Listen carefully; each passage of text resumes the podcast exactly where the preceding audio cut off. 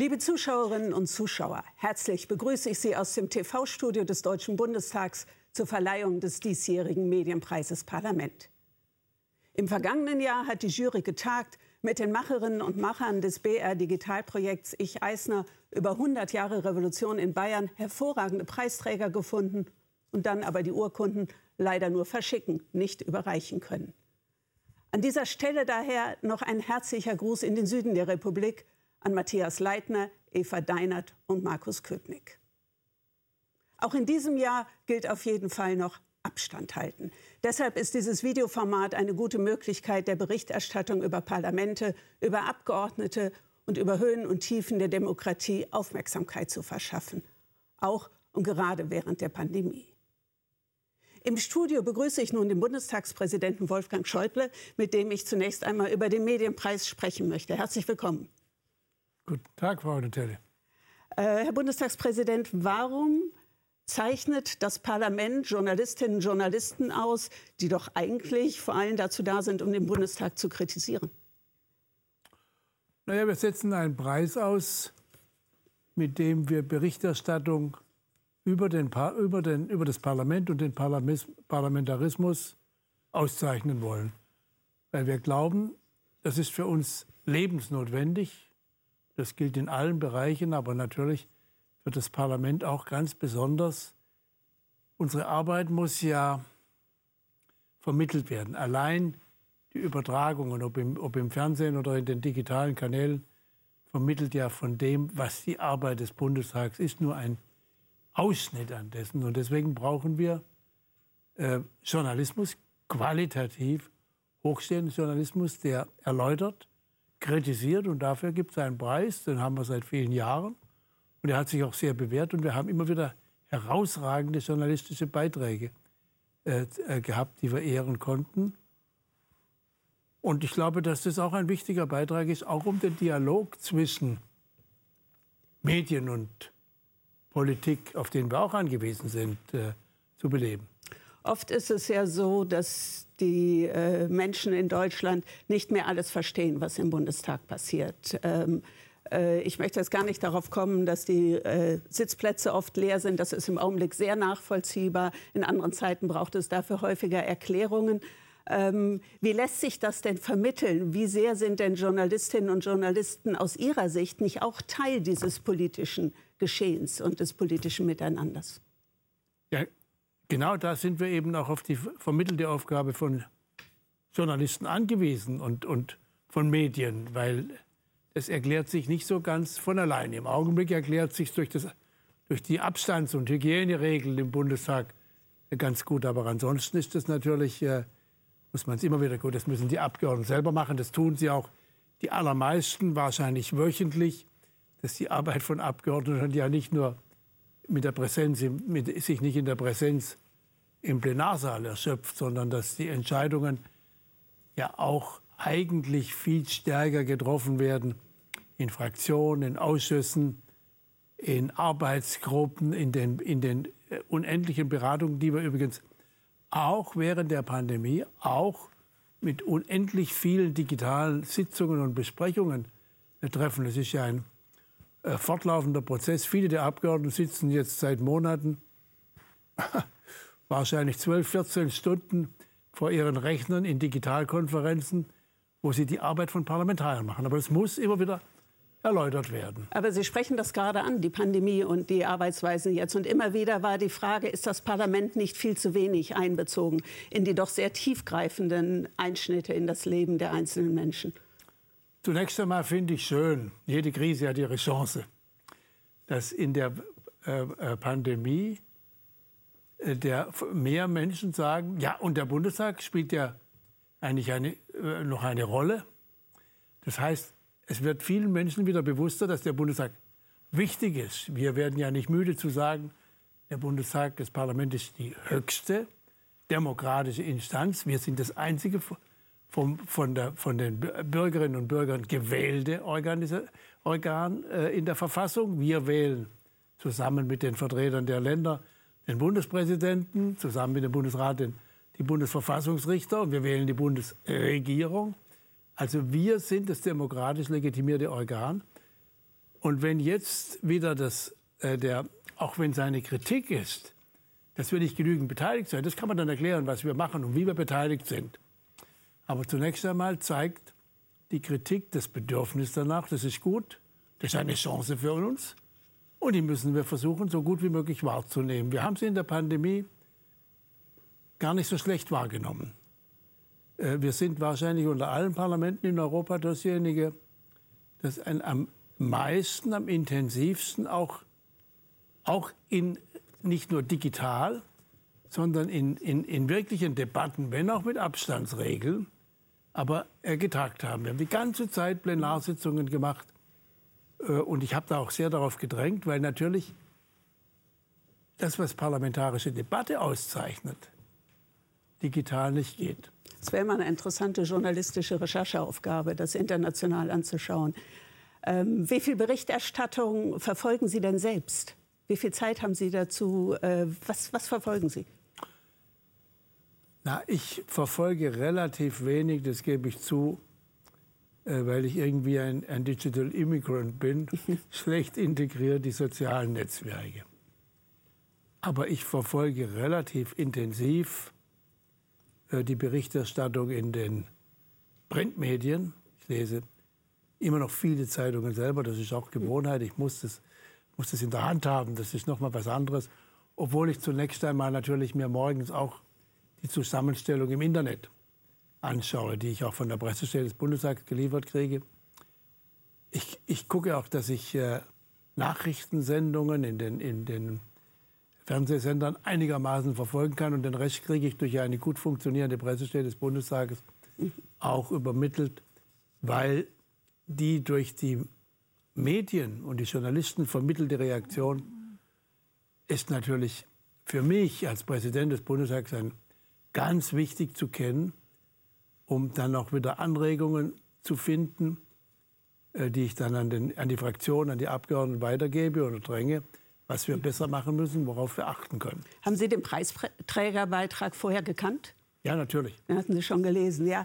Äh, weil die Preisträger in diesem Jahr haben sich tatsächlich mit journalistischem Schwarzbrot beschäftigt, mit der Haushaltsdebatte. Für Journalistinnen und Journalisten Jahr für Jahr das gleiche Spiel. Und doch ist den beiden Autoren Nico Fried und Boris Herrmann gelungen, daraus etwas ganz Besonderes für die Süddeutsche Zeitung zu machen. Und wir haben das in einem kurzen Beitrag zusammengefasst. Die Haushaltswoche im Deutschen Bundestag. Es geht ums Ganze. Es geht ums Geld. Jedes Jahr die gleiche Prozedur und doch ist es immer aufs Neue ein Tauziehen um Mittel, Mehrheiten und auch um Macht.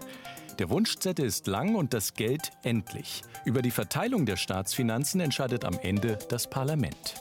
Die Journalisten Nico Fried und Boris Herrmann haben für ihre Reportage Die da eine viertägige Haushaltswoche im November 2019 live begleitet. Ein Krimi auf mehr als 800 Zeilen. Man konzentriert sich immer so auf die Generaldebatte über den Kanzlerhaushalt am Mittwochvormittag. Aber diese Haushaltsdebatte ist in Wahrheit viel mehr. Alle Ressorts sind dran und eigentlich kommen alle großen und kleinere Probleme, die in diesem Land gerade aktuell sind, in diesen vier Tagen zur Sprache. Das ist eben nicht nur eine gläserne Kuppel, die äh, metaphorisch irgendwie offen und transparent ist, sondern man hat eigentlich auch relativ viele Möglichkeiten, sich dort, wenn man als Journalist Zugang hat, sich zu bewegen, mit den Leuten zu reden, äh, am Rand, äh, im Gang, im Treppenhaus zu plaudern. Die Journalisten erleben und beschreiben eine intensive Arbeitswoche im Parlament, in der die Abgeordneten zwar meistens anwesend, aber nicht immer sichtbar sind.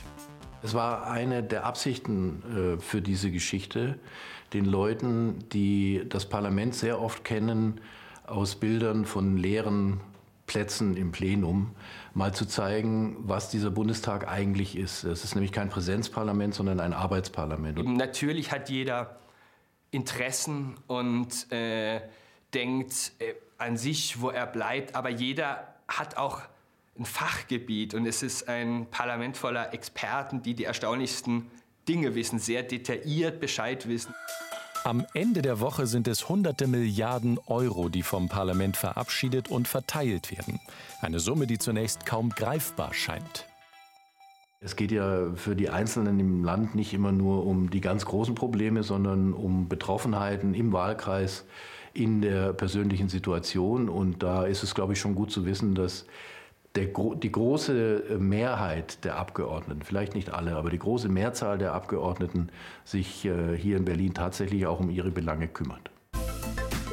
Wenn der Haushalt am Ende steht, bleibt der Staat handlungsfähig. Und hier sind die beiden Preisträger. Herzlich willkommen, Nico Fried und Boris Herrmann. Schön, dass Sie hier sind. Dankeschön. Sehr Bevor wir äh, zur Preisverleihung, die auch etwas anders aussehen wird in diesem Jahr logischerweise kommen, möchten wir aber erst noch ein bisschen über den Artikel und vor allem über Journalismus äh, im Parlament in Corona-Zeiten äh, sprechen. Und die erste Frage liegt auf der Hand, ist aber dennoch entscheidend, weil der Artikel ist am 29.11.2019 erschienen, also noch zu ganz normalen Zeiten sozusagen. Ähm, was hat sich im Hauptstadtjournalismus verändert in den vergangenen Wochen und Monaten? Na, man, äh, wenn man allein den Artikel liest und was da noch möglich war, denkt man sich, oh, die Zeit ist aber doch wahnsinnig schnell vergangen in diesem Jahr 2020. Der, äh, das lebt ja damals in dieser Haushaltswoche noch davon, dass was hinter den Kulissen passiert, was im Abgeordnetenrestaurant passiert, was auf den zum Teil noch ziemlich vollgestopften Besuchertribünen passiert, was auf den Gängen geschieht. Und all das äh, äh, vermissen wir jetzt natürlich schmerzlich. Wir gehen schon weiterhin hin, aber das ist äh, ein, ja, äh, viel, da ist viel weniger los. Das ist auf das Wesentliche reduziert. Und äh, also das ist, glaube ich, das, was sich auf jeden Fall verändert hat. Wie sieht denn Recherche aus in diesen Zeiten? Sie können ja nicht sich mal schnell mit einem auf einen Kaffee in der Ecke zusammenstellen oder mal hier hingehen und dorthin und nachfragen. Wie sieht das aus, Herr Fried? Ja, das ist ein wirkliches Problem, dass man äh, viel weniger Gelegenheit hat, Politiker ganz generell äh, meinetwegen zu besuchen im Büro. Viele sind da sehr vorsichtig, auch verständlich, auch übrigens auch wir Journalisten. Äh, oder mal einen Kaffee trinken oder eben äh, in der Lobby des Bundestages mal ansprechen. Äh, erstens, wie Herr Herrmann schon sagte, sind äh, viele natürlich auch gar nicht da, weil immer nur ein Teil auch äh, sich im Reichstagsgebäude aufhält. Äh, und ähm, deswegen ist die Recherche etwas schwieriger. Natürlich kann man auch telefonieren, aber Telefonate sind andere Gespräche als Vier-Augen-Gespräche. Das merkt man einfach bei der Recherche sehr stark. Wie geht das Ihnen, Herr Schäuble, im Kontakt mit Medienvertretern, mit Journalistinnen?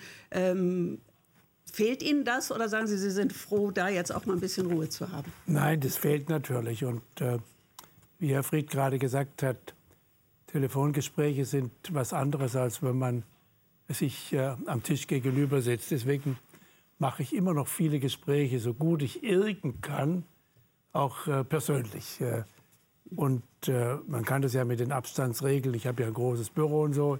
Ich kann das einigermaßen einhalten für, für meine Kolleginnen und Kollegen es ist zum Teil komplizierter. Äh, und es zeigt ja eben, äh, wir können nicht alles in einer, gerade nicht in einer freiheitlichen Gesellschaft und Lebensordnung äh, durch Digitalisierung ersetzen. Das ist ein, ein, ein, ein Irrtum. Und insofern hilft uns vielleicht auch die Pandemie, das zu erkennen, der Traum von manchen, dass alles jetzt digitalisiert wird es würde die, ja, die liberale Demokratie, wenn wir schon darüber reden wollen, zerstören. Denn da gehört der persönliche Austausch. Das geht jetzt nicht nur für Journalismus und für Parlament. Das ist genauso in den Kommunen, in dem ganz alltäglichen Leben. Menschen müssen auch zusammenkommen können. Und insofern äh, ist es äh, schwierig, aber wenn wir es begreifen, dass es so wesentlich ist, dann werden wir es hinterher schätzen. Und, dann, und wir sollten jetzt schon darüber nachdenken, wie wir es reparieren, sobald die Pandemie hoffentlich überwunden ist. Wir haben vor ein paar Jahren ja immer gesagt, wir leben in einer Konsensrepublik und alle müssen sich lieb haben, alle, äh, alles ist, trifft sich so in der Mitte. Ähm, wenn man jetzt verfolgt, was in den, ja, jetzt vor allem in den vergangenen Monaten geschrieben, veröffentlicht wurde, Social Media, Sie haben vorhin gesagt, Sie sind Immigrant da, aber werden wahrscheinlich doch einiges davon mitbekommen. Ähm, hat sich das in Ihren Augen sehr geändert? Ist die Spaltung größer geworden? Frage an die beiden Journalisten. Ist das äh, stärker geworden? Ich weiß nicht, ähm, ob man sagen kann, dass die Spaltung größer geworden ist. Die, ähm, es, es gab ja immer schon heftige, gelegentlich hysterische Debatten. Ich kann mich noch erinnern, vor 10, 15 Jahren hat man immer gesagt, die Demokratie ist aus dem Parlament in die Talkshows abgewandert.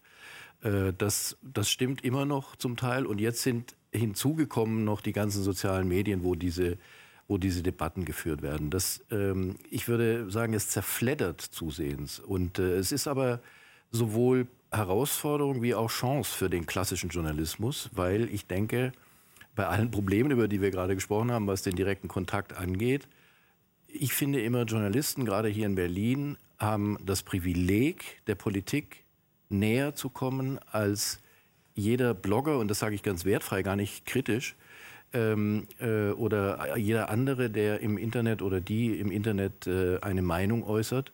Wir, daraus entsteht für uns aber auch Verpflichtung, weil wir dann eben auch das berichten müssen, was ist damit sich äh, die vielen, die auch Meinungen haben draußen, äh, daran orientieren können. Und deswegen finde ich, liegt darin auch eine echt große Chance für klassischen Journalismus. Aber der Ton im Netz ist rauer geworden in letzter Zeit. Oder ist das nur, weil ich zu viel Zeit davor verbringe? Aus ähm, nachvollziehbaren Gründen. Äh, ja, äh, er ist rauer geworden. Und äh, das ist auch ein Grund, warum ich persönlich zum Beispiel mich fast überhaupt nicht daran beteilige. Weil es... Ähm, mich würde das krank machen. Ich kann, ähm, ich würde mich so drüber aufregen, vielleicht auch mal an berechtigte Kritik, die an mir geübt wird, dass ich, äh, ich könnte nicht mehr schlafen und dann würde ich irgendwann krank. Ich glaube, man muss auch lernen, damit umzugehen. Andere beziehen da regelrecht ihre, ihre öffentliche Identität daraus. Das muss jeder selber entscheiden. Ich mache es nicht. Ich muss da im Vorfeld einmal nachfragen. Sie haben ja schon angekündigt, Ihr Preisgeld zu stiften. Ähm, können Sie da was, was zu sagen? Was liegt Ihnen dabei am Herzen? Naja, es, äh, sagen wir mal so, es gab gewisse Debatten über die Zusammensetzung ja auch der Jury des Bundestages.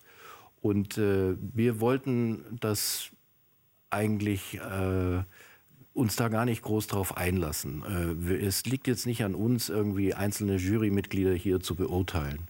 Äh, sondern äh, wir haben uns wirklich sehr gefreut darüber, äh, dass dieser Beitrag anerkannt wird und, und zwar auch gerade für das, was wir uns vorgenommen hatten, nämlich so ein bisschen zu erklären, wie dieses Parlament eigentlich funktioniert und äh, diesen Diskussionen äh, darüber auch ein bisschen aus dem Weg gehen, weil es ist ja immer so, in so einem Fall äh, diskutieren dann alle über die Frage, darf man den Preis jetzt annehmen oder nicht. Das lenkt aber völlig von dem ab, für was es eigentlich gedacht ist. Und äh, wir verdienen beide jetzt nicht schlecht. Und äh, Hate Aid, äh, eine Organisation, die sich gegen äh, genau diese Auswüchse im Internet äh, engagiert, über die wir gerade gesprochen haben, ist eine gute Organisation. Die können mit dem Geld auch was anfangen. Mhm. Wir kommen jetzt auch noch mal auf den konkreten Artikel. Wie ist es denn dazu gekommen? Wie entsteht die Idee zu so einem Artikel? Ich stelle mir vor, man sitzt in der Redaktionskonferenz und denkt, oh, schon wieder Haushaltsdebatte. Und äh, dann sagen Sie beide, ja, wir gehen da jetzt dieses äh, Jahr mal äh, marathonmäßig ran. Oder wie entsteht eine Idee, Herr Herrmann? Also in dem konkreten Fall ist es so, äh, dass Herr Nico Fried ja nicht nur mein Kollege ist, sondern auch mein Chef und Vorgesetzter. Und äh, soweit ich das mitgekriegt habe, hatte er die Idee schon länger mal. Er hat, für ihn war das im Gegensatz äh, zu mir nicht äh, die erste Haushaltswoche. Ich bin sozusagen damals 2019 erst neu äh, von einer Auslandskorrespondenz in das Parlamentsbüro in Berlin gekommen. Äh, Nico Fried hat, äh, weiß ich, wahrscheinlich schon 27 äh, Haushaltswochen hinter sich. Und die Idee war, ähm, die Idee, mit der ging er schon länger schwanger, da einfach mal sehr konkret äh, draufzuschauen. Und dann ja, haben wir es einfach angepackt und haben uns eine Woche lang ähm, oder vier Tage muss man sagen, äh, uns das von vorne bis hinten angetan. Es, äh, also ich gerade so als jemand, der da relativ neu dabei ist in der Parlamentsberichterstattung, habe wahnsinnig viel gelernt, wozu auch gehört, dass äh, nicht alle Redner gleichermaßen unterhaltsam sind, aber auch, dass es äh, wahnsinnig viele unterhaltsame Moment, Momente gibt in so einer ähm, Haushaltsdebatte. Und dann haben wir es ja relativ schnell aufgeschrieben. Sehr unterhaltsam und neu für mich, obwohl ich auch ein paar Jahre hier Parlamentsberichterstattung gemacht habe, war diese Sache mit dem Codewort, dem Reeperbahn-Festival. Äh, wie sieht man das als Bundestagspräsident, wenn dann plötzlich das Reeperbahn-Festival da mehrfach auftaucht? Naja, wenn man acht Jahre Finanzminister war, kennt man die Geschichte. Und Sie können meine Haushaltsreden überprüfen. Ich habe das Codewort auch immer untergebracht, weil Sie mir es äh, vorher zugesagt hatten. Was war denn das Schwierigste, was Sie hier Haushalt, da weiß ich gar nicht mehr. Die, wenn Sie das vorher wissen, ja. Ja. ist das kein Problem. Das, das kriegen Sie hin. Und dass sie natürlich da den Johannes Kars reingelegt hatten, indem sie es ihm nicht gesagt hatten, das war schon von den Kollegen irgendwie auch nicht so nett. Aber äh, ich, also ich will das doch sagen, der Beitrag äh, von Ingo Fried und Boris Herrmann, das ist äh, ein unglaublich guter Beitrag, weil er, er ist richtig spannend. Er ist selbst für Abgeordnete und selbst für so einen altgedienten, ich bin ja nun wirklich ein altgedienter Abgeordneter, äh, liest er sich richtig spannend und man sagt immer, ja, ja, ja, ja, die, die, so ist es, so ist es. Und das ist, das ist äh, ganz toll und das zeigt die ganze Vielfalt der Arbeit und äh, auch dessen, was äh, das Parlament ist und was die einzelnen Abgeordneten sind. Mhm. Wir sind ja hier, ähm, ist gerade schon angesprochen worden, in der Jury. Und in den vergangenen Jahren haben wir auch wieder immer und wieder mal heftig debattiert über einzelne Beiträge äh, und über Inhalte. Und machen wir es lieber so oder ist das auszeichnungswert? In diesem Jahr sind wir uns sehr schnell einig ja, geworden. Das, das, das zeichnet, äh, glaube ich, diesen Beitrag noch mal äh, ganz besonders aus. Es ist immer die Frage, ist zu viel Parlamentarismus drin oder äh, ist es ist genug, nicht zu viel, ist genug Parlamentarismus drin, weil es geht ja um den Medienpreis Parlament oder geht es doch zu weit weg? Äh, wir hatten 51 Einreichungen und am Ende ganz klar diesen Favoriten mitten aus dem Zentrum des Parlamentarismus. Und mein Jury-Kollege Daniel Goffert begründet unsere Entscheidung. Hier seine Laudatio. Sehr geehrter Herr Hamann, sehr geehrter Herr Fried, lieber Nico. Ganz zu Beginn herzlichen Glückwunsch. Sie beide sind die Gewinner des diesjährigen Medienpreises des Deutschen Bundestages. Wir freuen uns für Sie. Dieser Preis ist nicht nur eine hohe Ehre, sondern auch eine große Anerkennung für Ihre journalistische Arbeit. Sie haben sich in einem Umfeld zahlreicher exzellenter Filmbeiträge, Radiosendungen, Online-Stücke und Zeitungsartikel durchgesetzt. Und das sogar sehr deutlich. Ich gehöre der Jury schon lange an und es gibt normalerweise immer sehr ausführliche Diskussionen, welcher Beitrag denn am Ende preiswürdig sein könnte. Und auch wenn ich aus den Beratungen nichts nach außen tragen darf, so erlaube ich mir trotzdem den vertraulichen Hinweis, dass selten zuvor ein Beitrag wie der Ihre so sehr herausgeragt hat, dass eigentlich schon recht früh klar war, wer der Gewinner sein würde. Mit ihrem Artikel, der unter dem Titel Dida am 30. November 2019 in der Süddeutschen Zeitung veröffentlicht wurde, ist Ihnen nach Auffassung der Jury ein Meisterstück des politischen Features gelungen. Sie beschreiben mit großer Sachkenntnis und mit der gelassenen und humorvollen Überblicksroutine erfahrener Parlamentsreporter die Haushaltsberatungen des Deutschen Bundestages zum Etat für das Jahr 2020. Und wer jetzt denkt, dass dieser Artikel zum Haushalt vor allen Dingen sogenanntes journalistisches Schwarzbrot ist, also ein Stück gespickt mit Zahlen und komplizierten Berechnungen, wer das glaubt, der irrt gewaltig. Sie schaffen es vielmehr, unter dem Rubrum der Haushaltsberatungen mit leichter Hand die überaus komplexe politische Wirklichkeit in unserem Land anschaulich zu beschreiben. Im Mittelpunkt steht eine Auswahl der vielen unterschiedlichen Wünsche, Aufgaben und Probleme, über die der Bundestag hier in Berlin zu entscheiden hat. Und weil kaum ein politischer Wunsch in Erfüllung geht, wenn er zuvor nicht in einem Haushaltstitel genannt und dadurch finanziert wird, kommt es eben ganz entscheidend auf diese verschworene Gemeinschaft der Haushälter an, die sie so kenntnisreich wie detailliert, stellenweise sogar liebevoll beschreiben.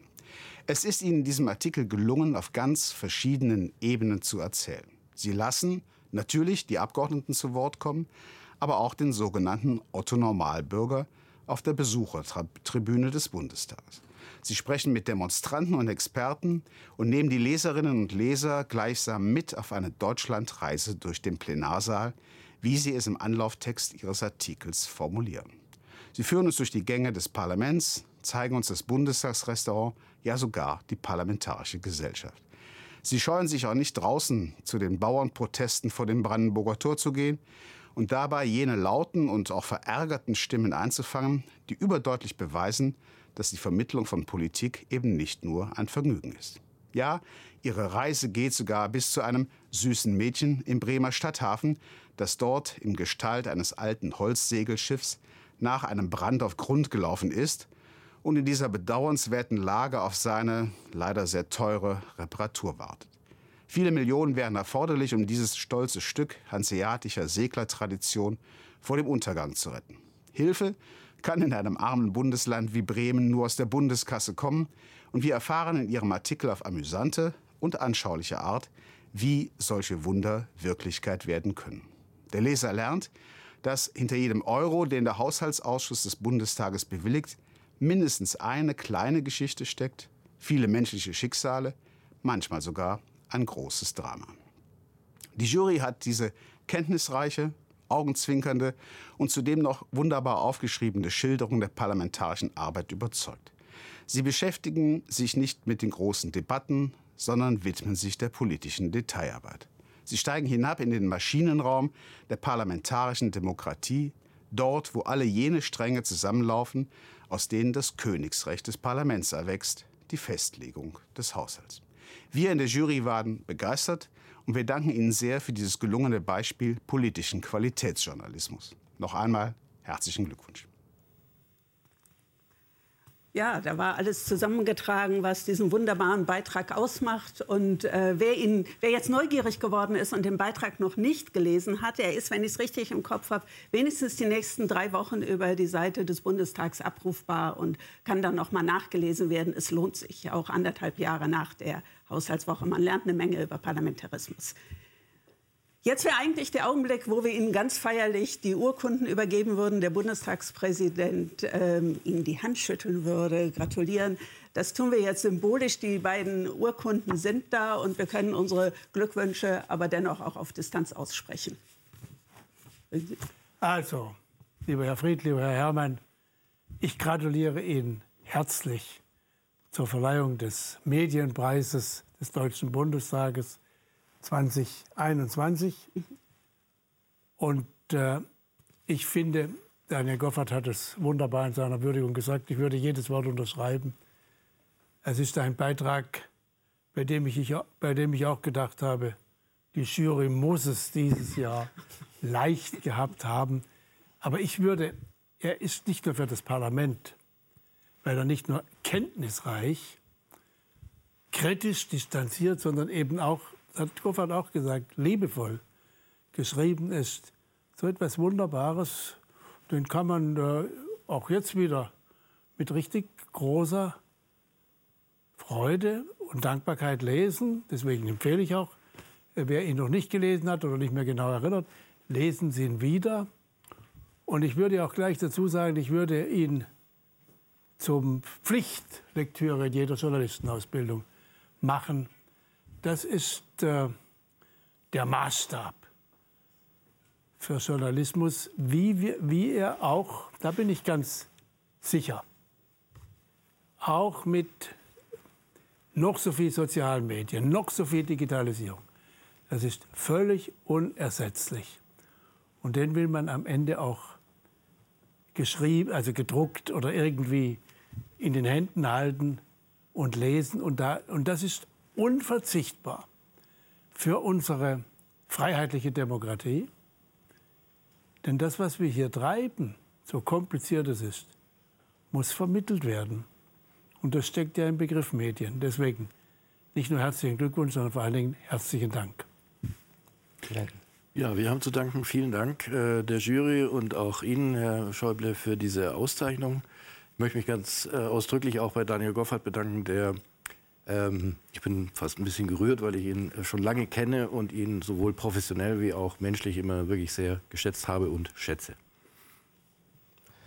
Ja, ich kann mich dem Dank äh, von Nico Fried nur anschließen. Ähm, ich äh, habe selber ähm, bei der Arbeit wahnsinnig äh, viel gelernt, unter anderem auch, weil Sie es vorhin ansprachen, die Spaltung, äh, die zunehmende äh, Daniel Koffert hat es auch gesagt, die, äh, man hat unter anderem gemerkt, hinter den Kulissen, was für eine verschworene Bande die Haushaltspolitiker sind, auch über die Fraktionsgrenzen hinweg.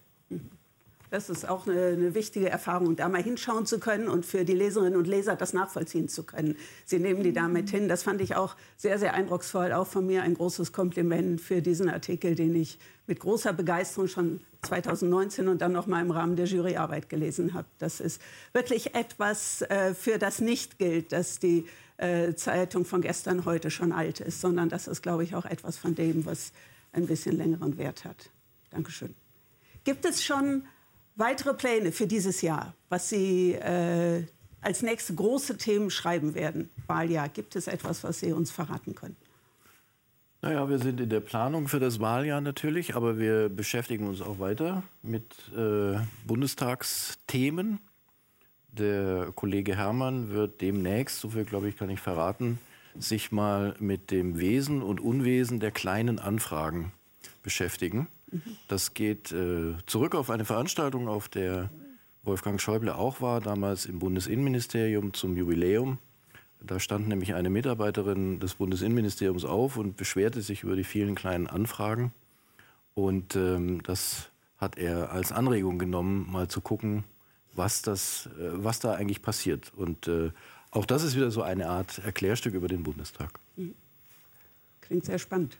Ja, weil man da eben auch äh, sie sehen kann, dass äh, einerseits ein sehr berechtigtes, äh, um nicht zu sagen extrem wichtiges äh, äh, Recht der Parlamentarier, nämlich das parlamentarische Fragerecht, äh, zum Teil einfach dadurch, dass es extrem häufig verwendet wird und immer häufiger gefragt wird, in Teilen, sagen wir mal, die Exekutive belastet, wenn ich überlaste, weil irgendjemand muss das ja am Ende auch immer alles beantworten. Mit Ihrer Routine, mit äh, einigen Jahrzehnten Parlamentsarbeit und Regierungserfahrung, ähm, gibt es da Dinge, die Sie immer noch überraschen? Na klar. Äh, aber wie Herr Herrmann sagt, wir sind ja immer dabei, richtige, nützliche, notwendige Dinge dann so exzessiv zu nutzen, dass wir am Ende in der Gefahr sind, das Richtige und Gute auch zu übertreiben.